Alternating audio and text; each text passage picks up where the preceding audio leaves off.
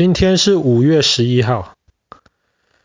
我们常常在家里会玩一些桌上游戏，对不对？比方说，我们有时候会下五子棋啊，玩卡卡，我们会玩卡卡颂啊。嗯，你知道，其实像五子棋或者卡卡颂这种游戏都有电脑版的。嗯，你可以跟电脑比赛，你不一定是跟爸爸比赛。而且，你跟电脑比赛的时候，你会发现其实电脑很厉害。为什么电脑会跟你下五子棋嘞？我不知道你有没有想过这个问题？为什么电脑会下五子棋？样子如果你没办法，我我不知道。你知不知道？你有没有听过有一个词叫做 AI 人工智能？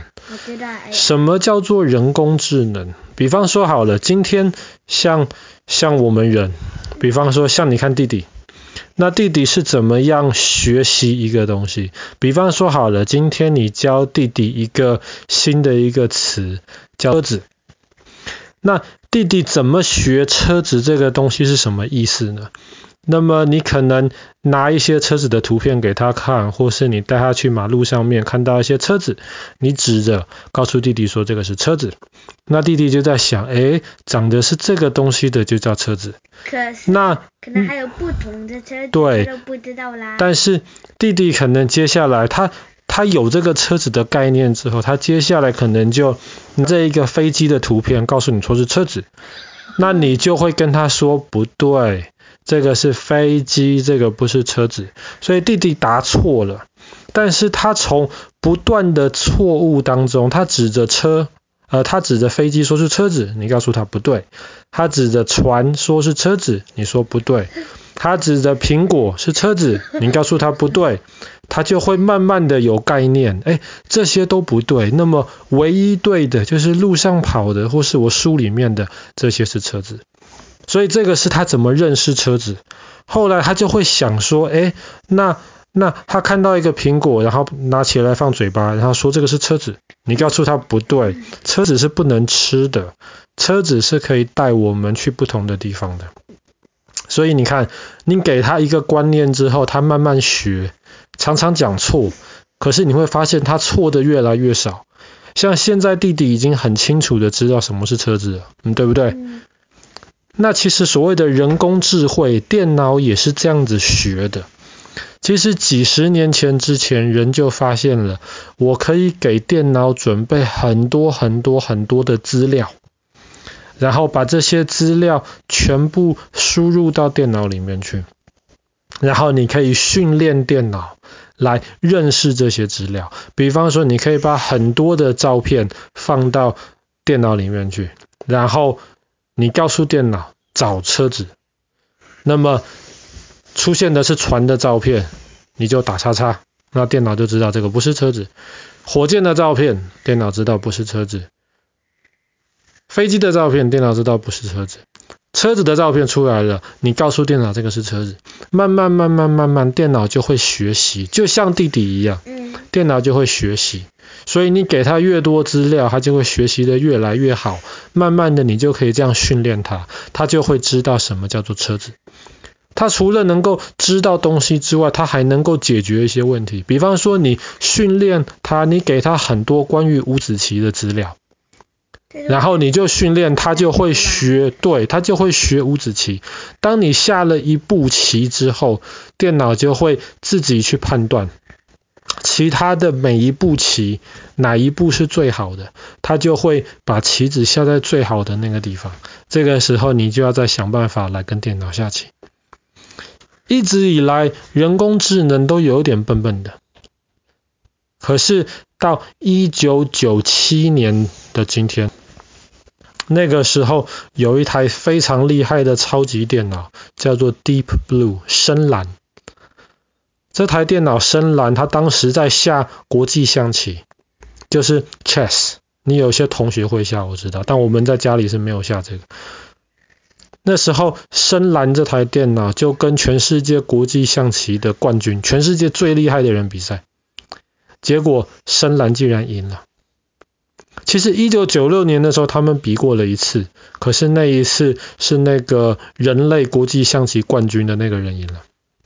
可是到一九九七年的时候，他们就更厉害而更好的训练深蓝电脑，一九九七年的今天，那电脑赢了，很厉害。这其实是一个很大的一个进步啊！这证明了你可以训练一台电脑赢过人类最厉害的国际象棋的人。可是有人说国际象棋比较简单呢？为什么？因为国际象棋的棋盘第一个没有很大，第二个国际象棋的规则比较复杂。我问你哦，当有两个东西，一个规则复杂，一个规则简单，你觉得哪一个会比较难？规则难。错，规则简单的反而难。限制都少。没错，限制少，可能性就更多。所以那个时候，一九九七年之后，大家就在想，既然人工智慧已经可以在国际象棋赢过人了。那么最难的棋被认为叫做围棋。围棋怎么样？电脑可以赢过人呢？围棋跟国际象棋不一样，围呃围棋棋盘更大呀，有三百六十一个位置可以下呀。而且国呃国国国际象棋里面不同的棋子移动的方法是不一样的。比方说皇后移动的方法跟骑士移动的方法是不一样的。可是那个。围棋里面每一个棋子摆下去的那个移动的方法，呃，它不会移动了，但是每一个棋子的规则都是一样的，所以那可能性太多太复杂。其实很多人在在那个时候就开始试怎么样让电脑赢那个全世界最厉害的围棋手，可是一直赢不了，一直赢不了。在那个时候，人类最厉害的围棋手得让电脑先连续下好几步，电脑都还赢不了。一直到二零一五年开始，电脑在英国伦敦有一间公司，它就开发出了一个跟 Google 合作了，它就开发出了一个专门下围棋的一个电脑。然后一呃二零一五年，他赢了一个职业的专门下围棋的一个人。到二零一七年的时候，他把全世界围棋最强的人也赢过去了。那个电脑很有名，它这叫做 AlphaGo，很有名。然后到二零一七年之后，人类围棋再也赢不了电脑。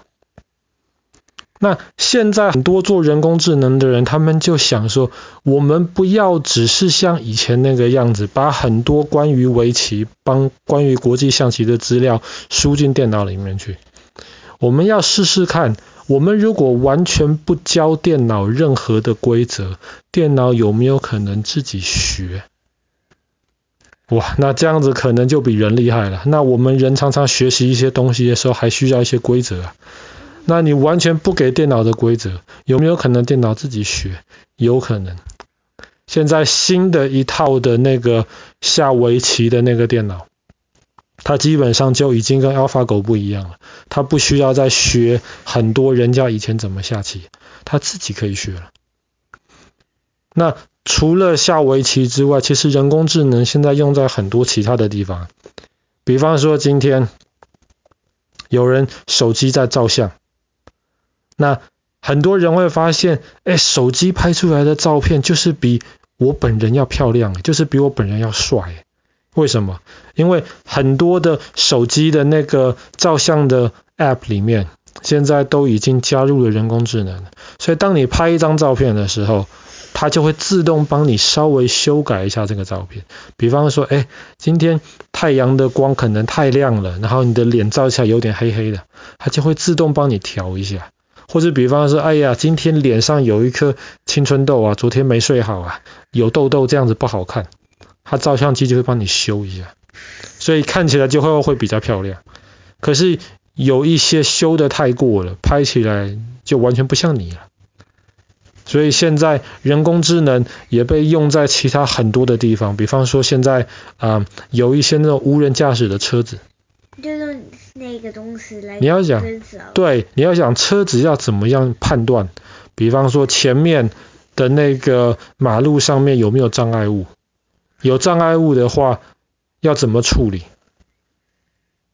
这些东西其实没有办法用人来判断。那么多的这些无人驾驶的车子，而且人没有办法在很短的时间去做很好的判断。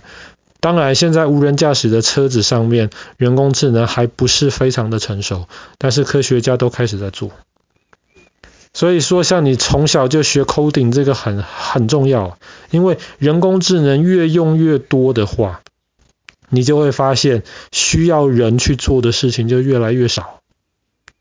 那往好处想，以后人就可以把很多时间放在这种不是这种很无聊的事情上面，人就可以去做很多这种需要思考、需要创造的一些东西。